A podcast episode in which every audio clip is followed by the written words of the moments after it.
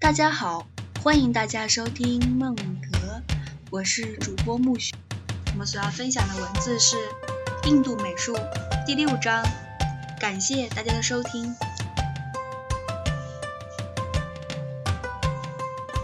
在南亚次大陆，或者说在印度次大陆，四千多年前就诞生了独特的印度文明。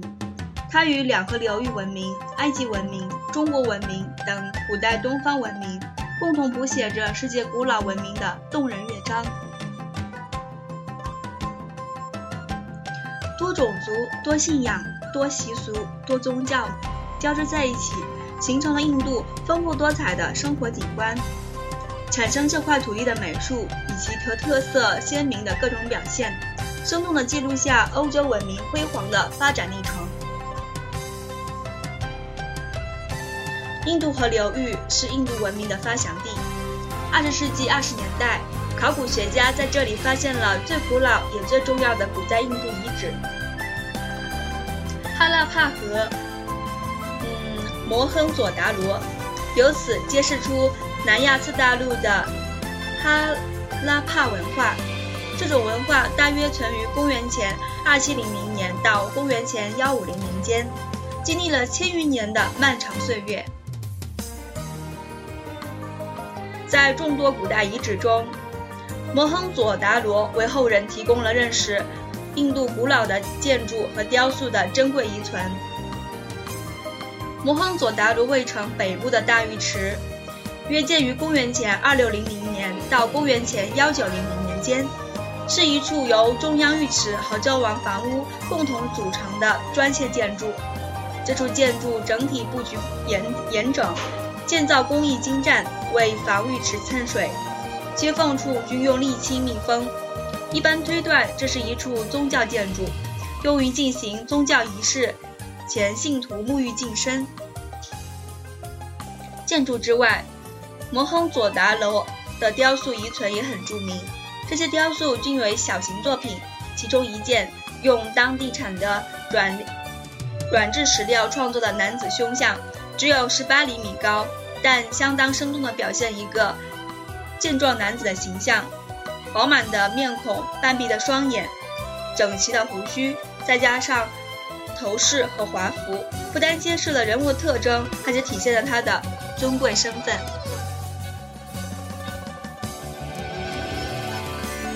在帕拉帕同样有着迷人的小型雕塑，不足十厘米的铜体以红色砂岩雕刻而成，再现了一个真实可信的男性躯干，每一个细部都透露出肉体富于弹性的特点。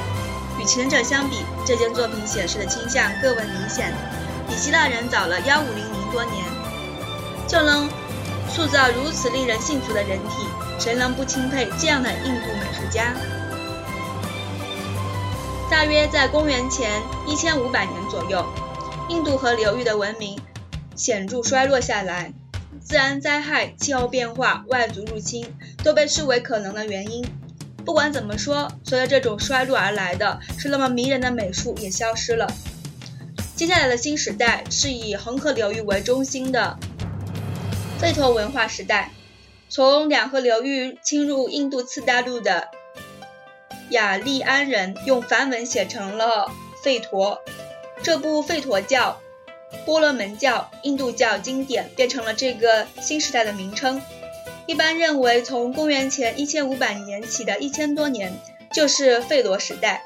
在这个时代，舍那教和佛教也开始出现，成为深刻影响印度人生活的精神力量。令人遗憾的是，到公元前四世纪末叶。才宣告终结的吠陀时代，并没有留下什么可信的美术创作，我们只好越过它，跨入孔雀王朝。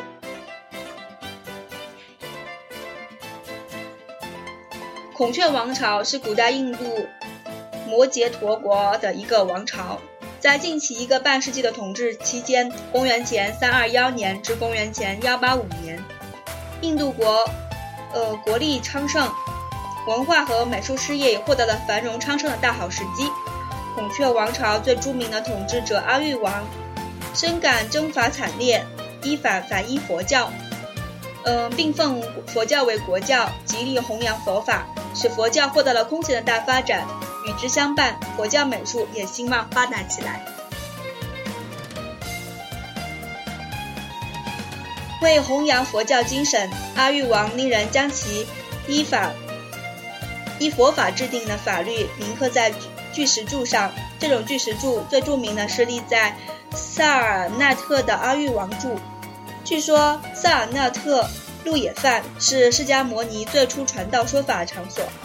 四头雄狮背靠背连接在一起，前与头与前肢朝向四方，有力地站在这个阿育王柱的柱头，共同维护着身上承载的铜制大法轮。可惜这个象征佛法的重要物件早已消失了。狮子张开的大口，有可能意味着佛的教诲广播四方。整个动物圆雕巧妙的写实，融合了写实性和装饰性为一体。波斯动物雕塑柱头的因素被印度工匠大胆吸收，成为构成这个狮子柱头艺术感染力的有机成分。莲花托座上的动物浮雕同样具有生机盎然的效果。不由会让人忆起更古老的印度印章上的动物形象。与不少宗教一样，佛教也在建筑领域下留下了自身的纪念碑。阿育王在桑奇地区修建的佛塔，意义为素堵坡，被后人扩建成著名的桑奇大塔。这是一座半球状建筑物，附嗯波提塔体。位于圆形基毯之上，直径约四十米，高约十七米。其顶部平台竖立起象征佛法僧三宝的三层华盖。塔体四周环绕石栏，四方各置一座约十米、嗯，雕饰精美的石门。整个建筑既和谐又壮观，不愧于大塔之称。桑奇大塔四个高大的石门上，布遍布各类雕像，有人物亦有动物。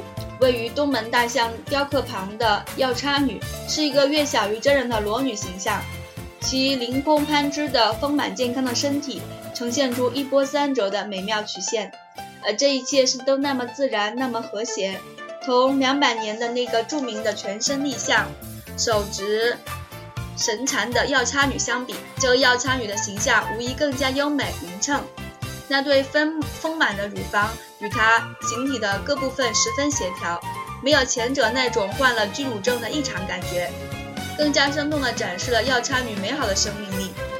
药叉和药叉女是流传在印度嗯民间故事中树神和生育之神，他们被吸纳进。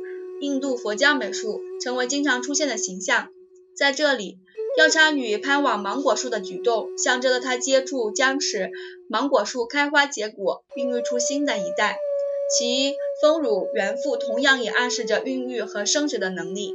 肉感之美与宗教之魂无无间相融，构成了印度美术极为迷人特质。它不断的出现在不同时代的美术创作中。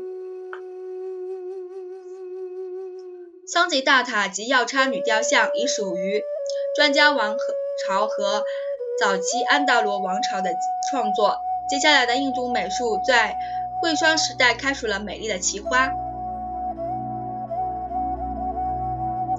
公元前一世纪下半叶，游牧的月氏人在印度建立了双贵王朝。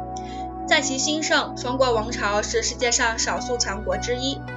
加尼色嘎一世为加强统治，大力倡导佛教，大乘佛教广为流传，佛陀被视为神，深受推崇，为佛陀造像的风气盛行起来。为此，佛教成为印度佛印度佛教美术最重要的创作样式。众多美术家雕塑和绘画，精心表现了佛陀形象，创造出不少杰出的佛像。在贵霜时代，两大美术流派用各自的方式为佛陀造像。一流派活动范围在印度西北部的犍陀罗地区，故名犍陀罗派，另一派活动范围在恒河流流域一带，以南里边的马图拉为中心，故名为马图拉派。他们共同创造着印度最早的佛像艺术。位于亚欧商贸通道上的犍陀罗地区，可以称为东西方文化的熔炉。希希腊化的时期的文化侵入到这一地区，它的一些工匠也来自于罗马帝国东部行省。犍陀罗美术明显吸收了希腊罗马美术的成果特点，具有西方美术与本土美术交融的独特风貌。犍陀罗佛像既有圆雕也有浮雕。圆雕佛像主要为两类，一为坐像，一为立像，两者具有焦作传世。现存苏格兰国立博物馆的坐佛像是前者的典型。佛陀双手交叉，掌心向上，盘腿稳坐，眼目闭合，沉浸在静观冥想之中，整个形象呈现出一派庄然、宁和、仁慈、智慧的气息。这种洋溢着理想化色彩的佛像，无疑会令信徒深深倾倒，加强他们的信仰。佛陀面部的塑造和衣纹的处理，与希腊罗马雕塑有着相似之处。然而，这个雕像虽不是阿波罗这类形象，目睹着它，谁也会感到它是印度印度的佛像，其精神和风骨都是东方的。立佛像的构图反映了此类佛陀雕像的标准样式。佛陀正面直立着，重心落在两条两腿间，显着稳稳定庄重。身穿的僧服有类似于罗马人的托家袍，加强了形象的身整体效果。衣纹之下能够让人感到形体的真实存在，如肩、腹、膝等，就暗示着相当清楚。希腊罗马的影响依然显著。佛陀右手呈祝福状，可惜此动作已不见右手了。左手呈提衣状，一如坐佛像。立佛的面部仍然高线，体现着高鼻深目的特点。希腊式的鼻子成了犍陀罗像最典型的标志。当然，地佛也保持着完全不同于希腊罗马人雕塑的地方。大头和长臂并不真实的人体比例是不会出现在希腊罗马的雕刻上的。坚实饱满的形体和庄然肃穆的神态，这是对佛陀神性的展示。马图拉派的佛像不妨用于不妨藏于马图拉博物馆的坐佛像为代表。与此同时的犍陀罗派的坐佛像相比，马图拉派的这个坐佛像没有西化的色彩，更多的让人联想到印度本土的腰叉雕像。佛陀坐在菩提树下，形体饱满圆润，面部毫无那种高鼻深目、棱角分明的特征，也显出圆圆的倾向。几乎完全透明的僧衣使佛陀的本身好像是赤裸着。这个充满生命活力的佛陀，脚心上刻着代表佛法的法轮。掌心向前举起右手，以象征的方式体现他大雄的精神。面对这个佛陀形象时，信徒会体验到更直接的交流和沟通。一如犍陀罗派的坐佛，这个坐佛也坐在狮子座上。据说传统狮子是王者或圣人的护卫，在佛陀宝座上雕刻它们，自然在情理之中。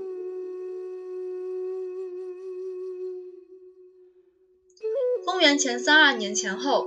从印度中北部兴起的吉多王朝控制了印度大部分地区。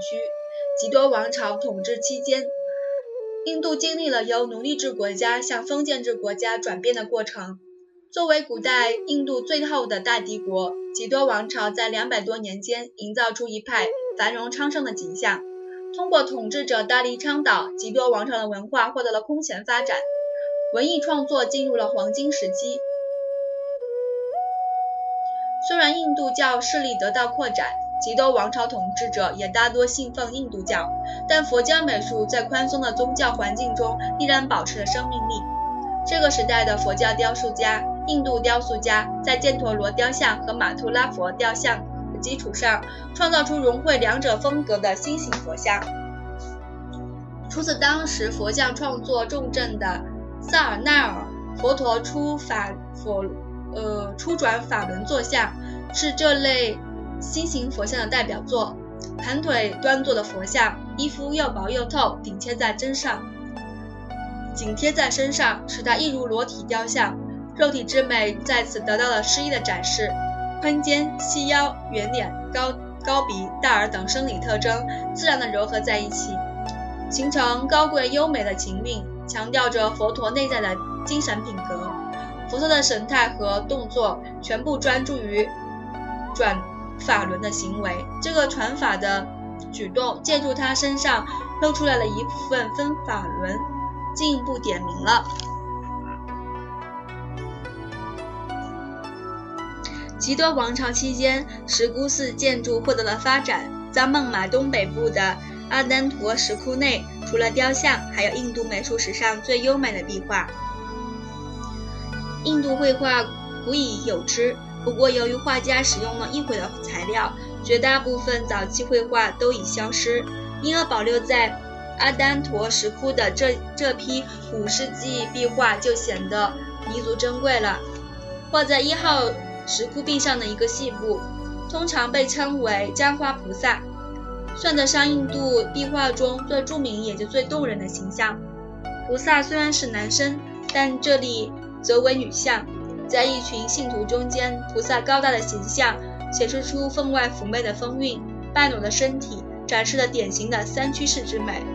他右手拈着一朵青莲花，俯首低眉，满怀慈爱悲悯之情，注视在下方。观赏者举目凝视这个美妙的菩萨像时，就会感到他投过来的目光，和谐的暖色调，流畅的粗细线条，都在这里烘托着这个。年画菩萨灵肉并美的魅力，即便不信佛教，照样能够领略到印度佛教绘画的迷人的光彩。吉多王朝统治期间，印度原有的波罗门众教，呃，教重新焕发生命力，在吸收佛教、舍那教某些因素的基础上，演化为印度教，或者说是新波罗门教。渐渐的，印度教成为可与佛教抗衡，并最终取代佛教的宗教力量。像佛教一样，印度教的传播也离不开美术的助力。印度教并无创始人的多神宗教，梵天，创造之神；毗湿奴，护持之神；湿婆，毁灭之神。这三位男神是体现宇宙力量的大神。印度教的神庙是诸神的人间居所，信徒能在这里见到他们形象，为诸神建造神庙，便成为印度教美术的主要任务。根据地区，印度教神庙主要分为北式和南式两种建筑风格。不论何种风格的神庙，都与雕刻密不可分，这是印度教神庙显著的标志。甚至可以说，整个印度教神庙如同一件一件雕凿而成的美术品。位于北方邦比哈尔东部的戴奥克尔兹施奴神庙是北方印度教神庙的早期典范。神庙的方形神堂立于方形台基上，雕饰丰富的西面有宫有门攻入其间。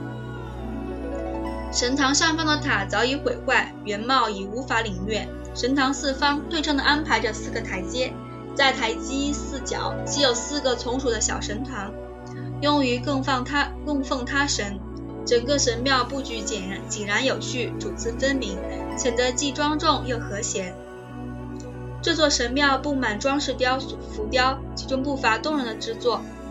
神堂南壁上的睡在巨蛇阿难塔上的。毗湿奴以组合精巧的构图讲述了宇宙诞生的历程。浮雕中央，体型巨大的毗湿奴睡在无限的巨蛇上上上身上。阿兰塔的意思就是无限，它的形象显然是根据等级之原则处理的，这是许多地区宗教美术的通例，不足为奇。沉入梦乡的毗湿奴的形象自然松松弛，显示出宁静安。安适的效果，他梦到了宇宙诞生的情景。毗湿奴的妻子命运女神在他旁边，拖着他的右腿。坐在莲花之上的是四头的婆罗鹤摩，也就是创造世界的梵天，挨着他的骑牛者是湿婆。上排其他的形象也是印度教的神。毗湿奴下方的六个形象，右侧代表四个代表毗卢师的各种能力，左侧两个恶魔将被他们打败。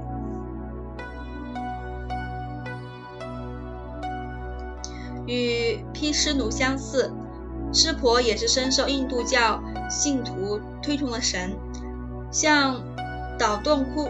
窟里的三头湿婆是众多湿婆雕像中独具风采。卡拉丘里王朝统治向导期间，在这里修建了巨大的湿婆石窟神庙。从岩石体上，雕塑家雕琢出了这个圆雕般的巨大湿婆像胸像。它的三头清晰地从岩体上显现出来，只有后部还有岩体相连。严格的说，这尊湿婆雕像相当算作高浮雕。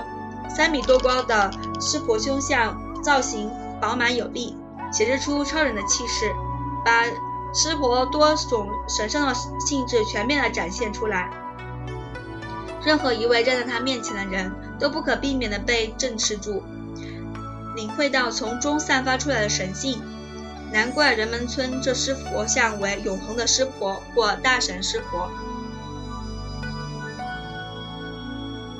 北方神庙的雕塑艺术在印度美术中占据着重要位置。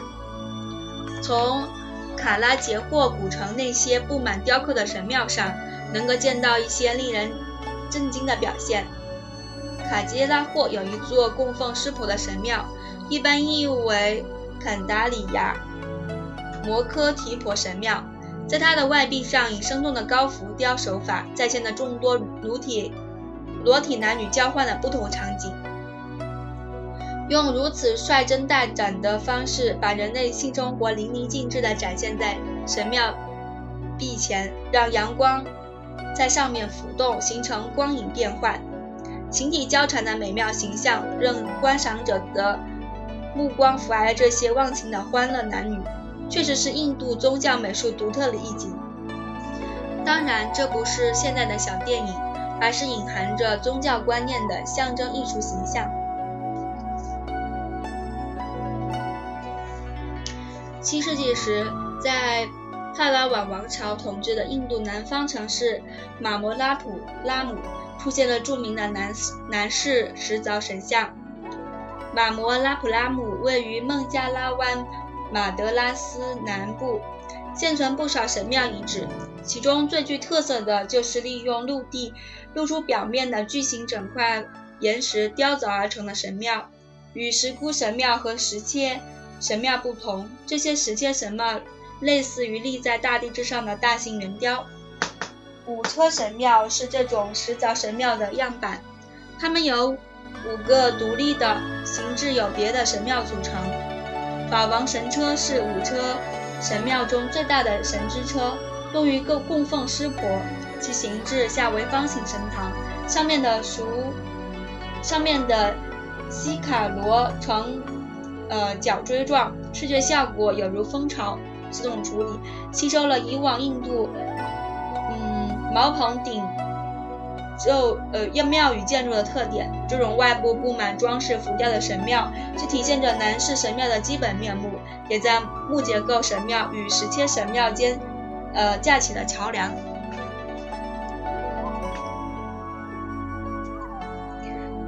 南式神庙建筑的顶峰出现在朱洛王朝，甲骨乌尔的南珠罗珠西瓦拉神庙。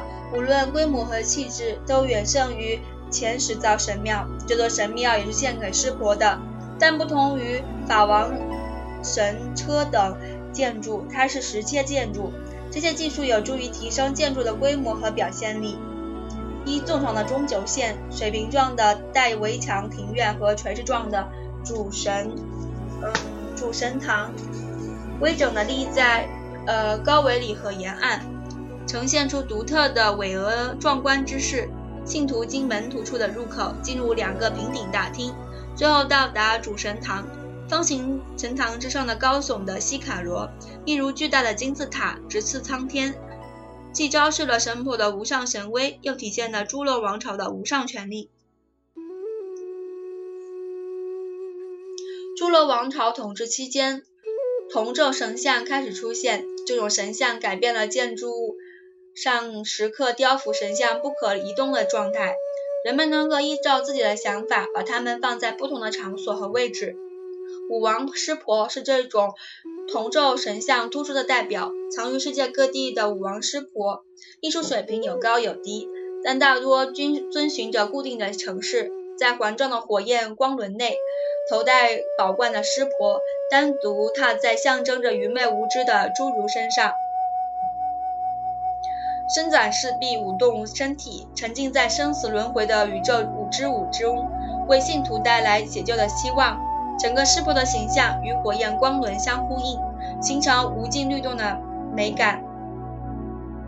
一切宗教雕塑相似，同这个舞动的师婆铜像也包含了不少特征。并不是德加笔下的单纯舞者。师婆的四手各有意义，后两手一持火轮代表毁灭，一只小鼓代表创造，前两手一直指左脚，意在暗示信徒从中获得希望。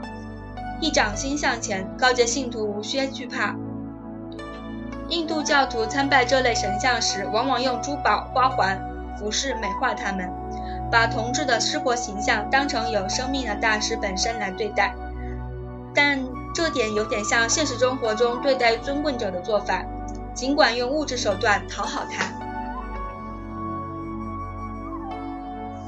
十三世纪，随着诸罗王朝的终结，印度次大陆整个形势发生了显著变化，佛教几乎完全丧失了影响力，仅在少数地区流传下来。早就把势力范围扩展到印度的穆斯林，最后成为控制印度的统治者。德里苏丹王朝的出现代表着穆斯林的胜利，从此伊斯兰教美术取代了印度教美术，成为了这个地区的主导性美术。印度的佛教和印度教不单盛行的在印度次大陆，而且也传播在东南东南亚地区。这里也附带提一下东南亚的印度教美术。柬埔寨著名的吴哥寺就是依照印度教的印度的印度教神庙的建筑传统修建的。用于供奉大神毗湿奴，此座相当于当时柬埔寨首都的印度教神神庙，规模庞大，布局严整，在长方形平面内，主体建筑为田字形，纵横轴线和相交处建立起最为高大的主塔，四角陪衬着四座略小的次塔，主要形成共同形成主次分明、丰富生动的艺术艺术形象，遍布四体的。上千方平米的浮雕，同样带有印度教雕塑的特点。它们的美令吴哥寺光彩夺目。一名舞者的形象，或许能让人感到一点吴哥寺雕塑的魅力。第六章印度美术播讲完毕，感谢大家的收听，期待更新哦。